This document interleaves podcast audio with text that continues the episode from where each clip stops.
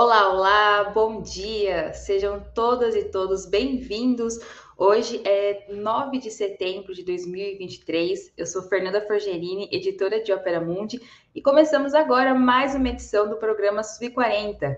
Todos os sábados, às 11 horas da manhã, o Sub40 aqui em Ópera Mundi traz sempre convidados que representam uma nova geração de pensadores e de realizadores pessoas de até 40 anos, um pouquinho mais às vezes, que são referências aí no mundo do trabalho, da cultura, do esporte, das leis, da política e também da comunicação. Em breve, vamos conversar com Júlia Almeida sobre militarização e a democracia no Brasil. Mas antes, passo aqui o nosso convite para você que ainda não fez sua contribuição à Opera Mundi. Precisamos lembrar o quão fundamental é apoiar o jornalismo de Opera Mundi. Há seis formas de fazê-lo. A primeira é através da nossa assinatura solidária em nosso site www.operamundi.com.br barra apoio. Por meio desse link, você tem acesso às formas de pagamento e todos os, os pacotes que você pode estar contribuindo. A segunda é se tornando membro pagante do nosso canal no YouTube. A terceira e a quarta contribuindo agora mesmo com o Super Chat ou o Super Sticker. A quinta é através da ferramenta Valeu Demais, quando assistir aos nossos programas gravados. A sexta é através do Pix. Nossa chave é apoie.operamundi.com.br. Nossa razão social é última instância editorial limitada. A mais eficaz de todas as armas contra as fake news é o jornalismo de qualidade. Acima, apenas o jornalismo de qualidade coloca a verdade acima de tudo. E é esse jornalismo que a Opera Mundi busca oferecer todos os dias e depende da tua contribuição. Muito obrigada. A entrevista com Júlia começa após a vinheta.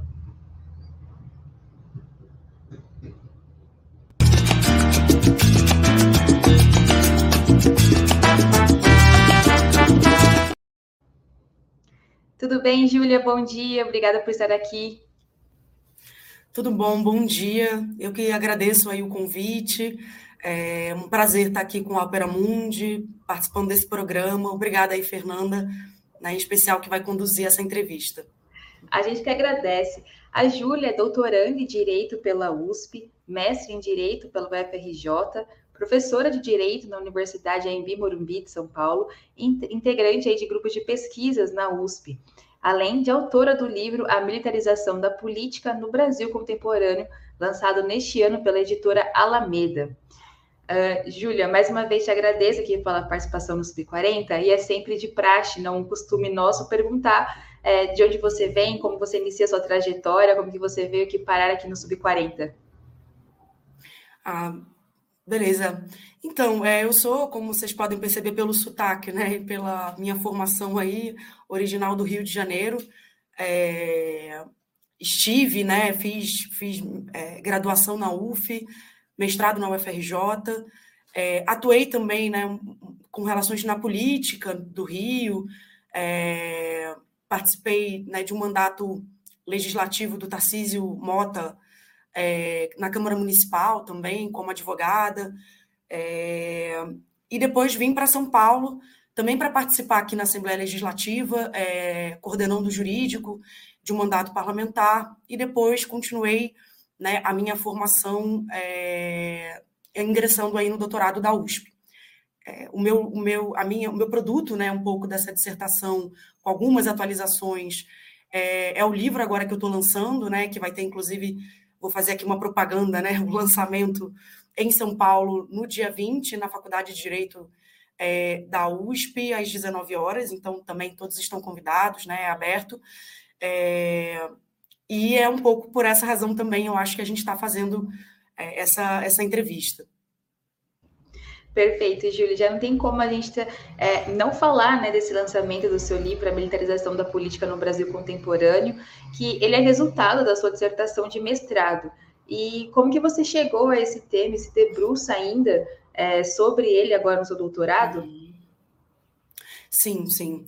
É, na verdade, eu tive uma mudança de tema, viu? Eu, eu entrei no mestrado é, e, na época, inclusive, ajudava é, na, na CPI dos ônibus do Rio, através do mandato é, do Tarcísio Mota. E é, eu, um pouco pela inflexão mesmo, né, pela mudança da conjuntura, é, em especial conhecia também né, a, a, a vereadora Marielle Franco, que foi barbaramente executada no Rio de Janeiro, e aquele contexto de ascensão né, de uma extrema-direita, onde o peso dos militares tinha outra, outra dimensão, e, e, particularmente, eu acho, por esse fato político, eu senti muito uma necessidade de me debruçar mais sobre essa origem autoritária que, que o Brasil tem, né? E como era possível é, a gente estar tá experimentando um retorno né, de uma intervenção é, de militares de forma tão direta na política brasileira e já identificava um pouco ali né, que tinha elementos que eram um pouco negligenciados, eu acho,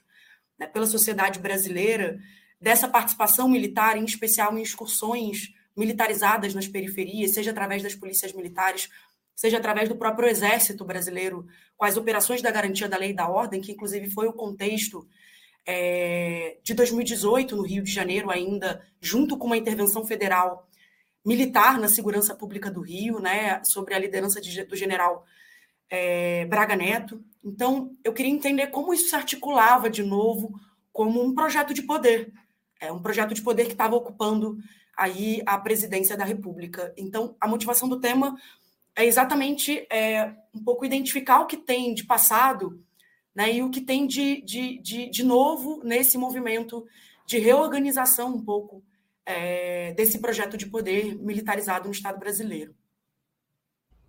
Perfeito, Julia. E até te pergunto um pouco também nessa linha, é, a sua defesa de, de mestrado, né, sua dissertação, ela foi defendida em 2020 e agora, três anos depois, o livro é, sai pela editora Alameda como que você conseguiu, é, se algumas coisas nesse meio tempo, querendo ou não, foram acabaram sendo desatualizadas, porque vamos ter mudança de governo, outros pontos, por exemplo, no 8 de janeiro, é, algumas questões foram necessárias você atualizar por conta de recentes acontecimentos, e já aproveito também para te colocar o que você percebe de que já destoa da sua dissertação, da sua defesa 2020 para o momento atual dessa, desse mesmo tema. É, essa é uma boa pergunta, assim, né? É, a gente não para de estudar, né? Eu acho que a sensação que a gente tem com o livro, e isso eu acho que é uma aflição para qualquer pesquisador também, né? É que está sempre inacabado, de alguma maneira, é, esse, esse processo e sempre precisa de uma atualização é, do cotidiano, ainda mais quando a gente se aventura aí para tentar entender um fenômeno que é muito novo e muito atual, né? Então, isso sempre exige mais da gente. É, eu fiquei um pouco é, atualizando, eu acho que essa dissertação, através de artigos que eu publiquei, em especial, na Le Monde Diplomatique Brasil, né, analisando exatamente a relação dos militares com, com o governo Bolsonaro ao longo de vários episódios importantes, as manifestações dos 7 de setembro, a trocada de comandos é, dos generais de exército no começo de 2020, a condução da pandemia, enfim. Né, inclusive, é, também produzi um artigo, aí foi pela Jacobin, é, Brasil e latino-americana, né, e, e Jacobina da, América Latina, é, no caso do dia 8 de janeiro né, desse ano. Nem tudo foi possível atualizar no livro, porque né, você tem um tempo e também é um, é um tempo grande de edição aí para conseguir organizar, mas como é, o livro se organiza também um pouco para uma perspectiva mais estrutural de entender essas dinâmicas é, mais ao longo né, da nossa república em especial, e quais são as origens autoritárias, eu entro bastante na Nova República é, e chego ao governo Bolsonaro, mas eu também não me propus a fazer no livro um, um, um momento final do governo Bolsonaro. O governo Bolsonaro ele é uma síntese, né, tem planilhas com todos os militares que estavam à época né, à frente do Ministério dos ministérios para exemplificar e apresentar um pouco a origem. Então, acho que nada disso se perdeu e também não se perdeu a análise de fundo. Na verdade, eu acho que mais se reforçou, inclusive, os indicativos do que estava trazendo, é, do que trouxe essa pesquisa, né? E aí até agradecer, assim, né? É, eu tive uma orientação que foi muito importante para mim, que foi da Luciana Boatê, que foi minha orientadora, que atualmente também é vereadora no Rio de Janeiro, é, e, e, e, também nessa coleta de dados, né, de todos os ministros que, que, que tiveram presente com origem militar ao longo da, da, da, Nova República. Eu tive a participação de um, de um pesquisador também, é, doutor, né, que é o Gabriel é, Bastos, que me ajudou nessa pesquisa. Então, duas pessoas aí que contribuíram de forma mais direta para esse trabalho, né, que eu acho que vale a pena fazer essa menção. Perfeito. É, Júlia, até pegando na questão do, do livro, né, da sua pesquisa, você visa apresentar uma leitura né, um panorama da militarização da política no Brasil contemporâneo, é, assim como também as suas consequências para a democracia brasileira. É, entrando no tema, como você colocou aqui um pouco né, da sua pesquisa, ela retomar então a questão da, da, da República, da, da, nova República, como se dá é, a militarização que conhecemos no país? É, e nesse sentido também, o que, que é essa militarização e como ela é constituída na sociedade, como a gente percebe ela? Então, né, eu acho que é, é muito, muito importante essa pergunta, porque no meu livro, eu faço o seguinte percurso, né? Eu, eu, analiso um pouco a formação social e econômica brasileira autoritária, né? Ou seja, é, um capitalismo dependente que trouxe uma desigualdade muito estrutural na sociedade brasileira, a herança escravocrata como determinante desse processo, é, o patriarcado, o patrimonialismo no Brasil, ou seja, toda uma forma de acumulação né, de, de um Estado que manteve é, o, o, privilégio né, de uma determinada população branca, de homens, né, enfim, que é um pouco a origem e que tem permanências até, até hoje. Né? Então, um pouco eu faço esse resgate e faço um resgate de, do papel específico que os militares tiveram na composição é, desse autoritarismo. Né? Por que, que os militares tiveram esse papel? Isso tem muito a ver também com a formação é, do, do, do, do processo das Forças Armadas e da monopolização, de certa maneira, da segurança pública nas Forças Armadas. Isso não se deu de uma hora para outra. Né? A gente vai ter aí no Estado Novo um momento muito importante disso, com Guas Monteiro e etc., onde você vai tendo uma centralização política cada vez maior é, dentro das Forças Armadas é, e também uma subordinação das polícias que vai dar na militarização dessas polícias, é, que antes eram polícias estaduais, na verdade, que faziam um contraponto é, ao exército, à força do exército, já tiveram mais poderio do que o exército e eram poderes é, que expressavam as oligarquias locais. E nesse processo de centralização também, unificação do Brasil enquanto país, né, as Forças Armadas foram cumprindo né, esse papel de organização é, de, de, desses interesses. Né, e aí de interesses sempre aliado a interesses de determinados grupos econômicos ao longo né, da, da, nossa é, república. E uma necessidade muito grande de manter um controle social, né? É, e manter um controle social dos mais pobres, né? Eu acho que essa sempre foi uma característica, e a gente sabe que aqui esse recorte precisa ser feito também, um recorte da negritude, é, mas também um controle dos subversivos, né? daqueles que queriam um modelo distributivo, né? um modelo de país diferente. Então, para a esquerda, né? É, o, o anticomunismo, que vem aí desde também né, da década de 30, é, como, como uma construção muito permanente dessas Forças Armadas. Isso foi um processo né, que eu tento um pouco colocar no livro. No, na segunda parte, no segundo capítulo, eu coloco o que, que teve de elemento é, de permanência autoritária é, depois da redemocratização. E aí eu vou falar um pouco é, do lobby que foi feito dos militares na Constituinte, que tem a tal polêmica né, do artigo 142 que o Bolsonaro adora citar, e do artigo 144, né, ou seja, que é a manutenção também das polícias militares como militarizadas. Essa foi uma escolha que não precisava ser dessa forma e tem a ver também porque elas estão subordinadas às Forças Armadas e ao governo estadual, é um, é um certo hibridismo. Né? Mas a gente viu, por exemplo, quando teve uma polêmica é, nas manifestações é, daquela do 7 de setembro em relação às urnas, né, em 2020 2021, né, 2021 ou 2022, agora eu já estou aqui um pouco, 2021, é, saiu uma, uma, nota da Associação Nacional das Polícias Militares dizendo que elas deviam obediência às Forças Armadas, em última instância, porque os governos estaduais estavam querendo proibir né, a participação delas. Então, esse hibridismo, ele também tem um sentido né, de manutenção é, do controle militarizado na política interna. Né? As Forças Armadas elas deviam ocupar um outro lugar, um outro arranjo na nossa sociedade, que era que seria um arranjo exclusivo para a defesa, né? exclusivo para essa parte de defesa e política externa, né? É, no que cabe à defesa. E elas tiveram e mantiveram e brigaram para manter é, um determinado lugar na política interna e no controle social interno, com as garantias da lei e da ordem, previsto no artigo né, 142, e também com a subordinação das polícias militares. Além disso, eu avalio os sistemas de inteligência, a justiça militar, né, enfim, e outras permanências que tiveram nesse arranjo institucional. E no terceiro capítulo, eu coloco todos os avanços e retrocessos que a gente teve durante os governos e a participação de militares diretamente nos governos é, ao longo da nova república. Né? Então, é, quais foram os militares que participaram né, de, de, cada governo e as reformas que foram tendo é, nesse processo. Né? E aí a gente vai ver que é, tem um avanço em algum momento na década de 90, no final da década de 90 e começo dos anos 2000, e depois a gente vai ver, a partir de 2016, em especial, retrocessos também nesse sentido de controle é, dos militares e, e, de participação dos militares diretamente na política institucional aí, né? É, eu, eu, acho até interessante, Júlio, para também esclarecer um pouco para o nosso público, você consegue é, também contar para a gente essa questão que você colocou agora também da participação institucional, que é diferente de, de outras formas de participação. A institucional uhum. são, obviamente, nas instituições.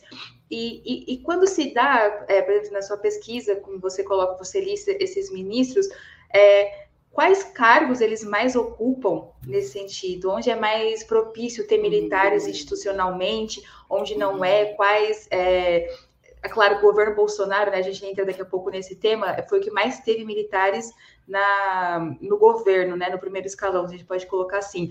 Mas onde você percebe que esses militares tiveram mais é, postos, né, quais, quais cargos eles tiveram mais durante a questão da, da nova república, da redemocratização brasileira? Então, né, ao longo da, da, da nova república, a gente pode dizer é, que a gente teve momentos de oscilação, eu acho que nessa participação política. A gente avalia, eu acho que a intervenção, e acho que essa é uma questão que a minha pesquisa tenta trazer de maneira central, porque eu acho que a gente tem um déficit aí é, de, de, de, estudo, é, de atenção melhor na política sobre as relações com os militares, né? E, e, muitas vezes a gente faz uma separação né, entre o que é esse controle militarizado social e o controle nas instituições mais ligadas diretamente né, à política institucional. É, e eu coloco as duas coisas como controles e formas de atuação na política. Né? Eu acho que tem dois elementos centrais para a gente entender a militarização. Um é né, a própria atuação em si, intervenção de militares na política institucional, e aí a gente está falando das instituições, né, em especial cargos eletivos, né, cargos comissionados da administração pública, ela já é uma experiência é, estranha, ela já não deveria acontecer. Né? E ela Inclusive, você tem uma série de proibições de participação, você teve uma série de proibições de participação de militares na política. Né? O regime militar ele tem várias restrições. Né? Ele não pode. É, e restrições que eu digo é, são reduções mesmo das liberdades civis desses militares. Eles não têm direito à greve, né? eles têm uma série de outro regramento, inclusive em relação à participação da política. Né? Então, quando os militares eles começam a participar dessa forma na política, já é uma lógica que a gente precisa ter atenção e já é um, um primeiro momento dessa militarização.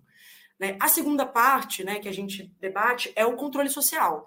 É a defesa da ordem interna está sobre a lógica militarizada. Né? É evidente que você pode ter, é, e você tem em qualquer país, né, polícias né, que vão fazer determinados controles sociais. Mas é, isso ser militarizado e, além disso, a gente ter as garantias da lei da ordem, são fatos muito relevantes para entender né, é, o, o, quanto isso gestou também é, esses militares, né, o quanto é, essa e, e, e, entender que a atuação militar na política, em qualquer um dos dois âmbitos, ela, é, ela traz uma violência. Né, e quando a gente fala da militarização, a gente está falando isso, ela é uma, uma forma mais violenta, porque ela não, não trata e não tem, enquanto experiência republicana, a lógica da diversidade, do diálogo, da democracia, da deliberação, do consenso, que é fundamental para um arranjo mais democrático, mesmo pensando exclusivamente numa democracia liberal. Né? Então, essas são duas formas que a gente está vendo né, muito distintas. A gente teve, né, depois da, quando acabou a ditadura, aí falando primeiro do controle social, todo aquele aparato que antes ele era dividido para essa parte de controle social da pobreza, né? É, com o controle social dos inimigos públicos, né, daqueles que eram uma ameaça né, à, à, à subversão, porque tinha um projeto de país diferente, porque a militarização ela sempre serviu para a manutenção de uma desigualdade e para a manutenção de certos grupos econômicos no poder, né, é, você vai ter todo esse aparato, uma continuidade desse aparato, aí agora exclusivamente para esse controle social das periferias. Né? E isso vai criando também projetos de poder. Né? O projeto da milícia é um projeto que tem a ver com isso, né? tem a ver com essa, esse armamento sendo colocado para esse controle social. Né? A, a, eleição de vários militares tem a ver também com, com, com, com, essa experiência, porque a experiência de um controle social ela é uma experiência que tá, tem tudo a ver com uma relação mais direta com a política. Né? Então, essa foi uma forma que eu acho que se agudizou muito ao longo da década de 90 e que permaneceu depois com várias experiências. Eu, eu trago também um gráfico sobre todas as operações da garantia da lei e da ordem na nova república, né? a gente vai ver isso. Então, esse é um elemento importante. E o segundo elemento né, é o elemento aí da política institucional. A gente tem né, é, um marco muito importante na década de 90 nos governos FHC, né, de, de, de redução. Desde que você tem a redemocratização, você vai ter bastante recuo dos cargos de ministro, de ministro em especial, né, que deveriam ser cargos ocupados por civis. É, mas no governo FHC ele faz uma mudança que é muito importante. Ele tira, antigamente você tinha o Ministério da, da Aeronáutica, do Exército e da Marinha. Ele retira isso e cria pela primeira vez, né, ali em 99, 2000, o Ministério da Defesa. E desde então, um militar vai ocupar esse. O militar não, um civil vai ocupar esse posto. Isso significa, objetivamente, que as Forças Armadas está sob o controle de um Ministério Civil e não mais diretamente atuada por militares. Esse foi um avanço muito importante. O Brasil era um dos poucos países do mundo que não tinha o Ministério da Defesa. Além disso, é extinguido a Casa Militar, que vai dar no que a gente vê hoje, né, que é o GSI, mas que é reduzido, porque antes era como se fosse um ministério, tinha a Casa Militar e a Casa Civil, né? Eram dois ministérios paralelos aí. Essas foram reformas institucionais né, importantes. E já tinha um, uma redução muito grande, quase uma não ocupação, né, cada, cada vez mais né, dos militares ocupando cargos de, de, de ministérios. É, depois disso, a gente vai ter é, o retorno pela primeira vez de um, ministério, de um ministro. E a partir do governo Lula, você não tem mais nenhum militar, a não ser o GSI, que já não tem de, status de militar, mas que sempre foi ocupado por militares, porque sobre ela está as, os sistemas de inteligência, e os militares conseguiram manter né, essa, essa, essa relação com os sistemas de inteligência no Brasil, mas você não tem mais militares ocupando cargos de ministros civis. Né? A ruptura com isso vai ser 2016, o golpe de 2016, e aí você vai ter um retorno, inclusive nisso. Pela primeira vez desde a criação do Ministério da Defesa, você vai ter de forma permanente um ministro de origem militar né, é, ocupando é, o Ministério da Defesa. Então, ao longo da República, você tem né, esses cargos né, de ministérios que foram sempre muito disputados por ele. O GSI né, e seus diversos nomes mas como sendo uma permanência, e nesse sentido, sistemas de inteligência também se mantiveram aí com bastante interferência é, de militares, é, sendo esse arranjo um arranjo mais é, relevante. O que a gente pode dizer aí de, de, de outras partes né, que foram contrapontos foram as comissões para investigar crimes da ditadura. Né? Você tem é, a, a, comissão da anistia dos mortos e desaparecidos políticos que vão ser criadas ao longo do governo FHC, depois a comissão da verdade, né, que vai ser criado no governo Dilma. É, isso foram avanços muito né, importantes aí nessa dinâmica. E, e só para fechar isso do governo Dilma, ela também é, emitiu né, uma MP e um decreto que mudava um pouco antes do, do, do golpe, lá em setembro e outubro de 2015, competências relacionadas aos militares. Né? Uma, ela fez uma reforma ministerial é, que tirava o status de ministério do GSI pela primeira vez refazia eles na Casa Militar, mas estava subordinada à Secretaria da Presidência. Né? Então não tinha mais essa autonomia. E a Casa Militar ela estava só ligada à segurança do presidente e da vice-presidência nessa reforma ministerial. Isso foi um baita estouro, uma grande reclamação. E a outra foi um decreto que ela fez também, que alterou é, várias dinâmicas de carreira que passaram a ser submetidas ao Ministério da Defesa e não mais ao comandante de cada força. Né? E esses dois decretos, assim que tem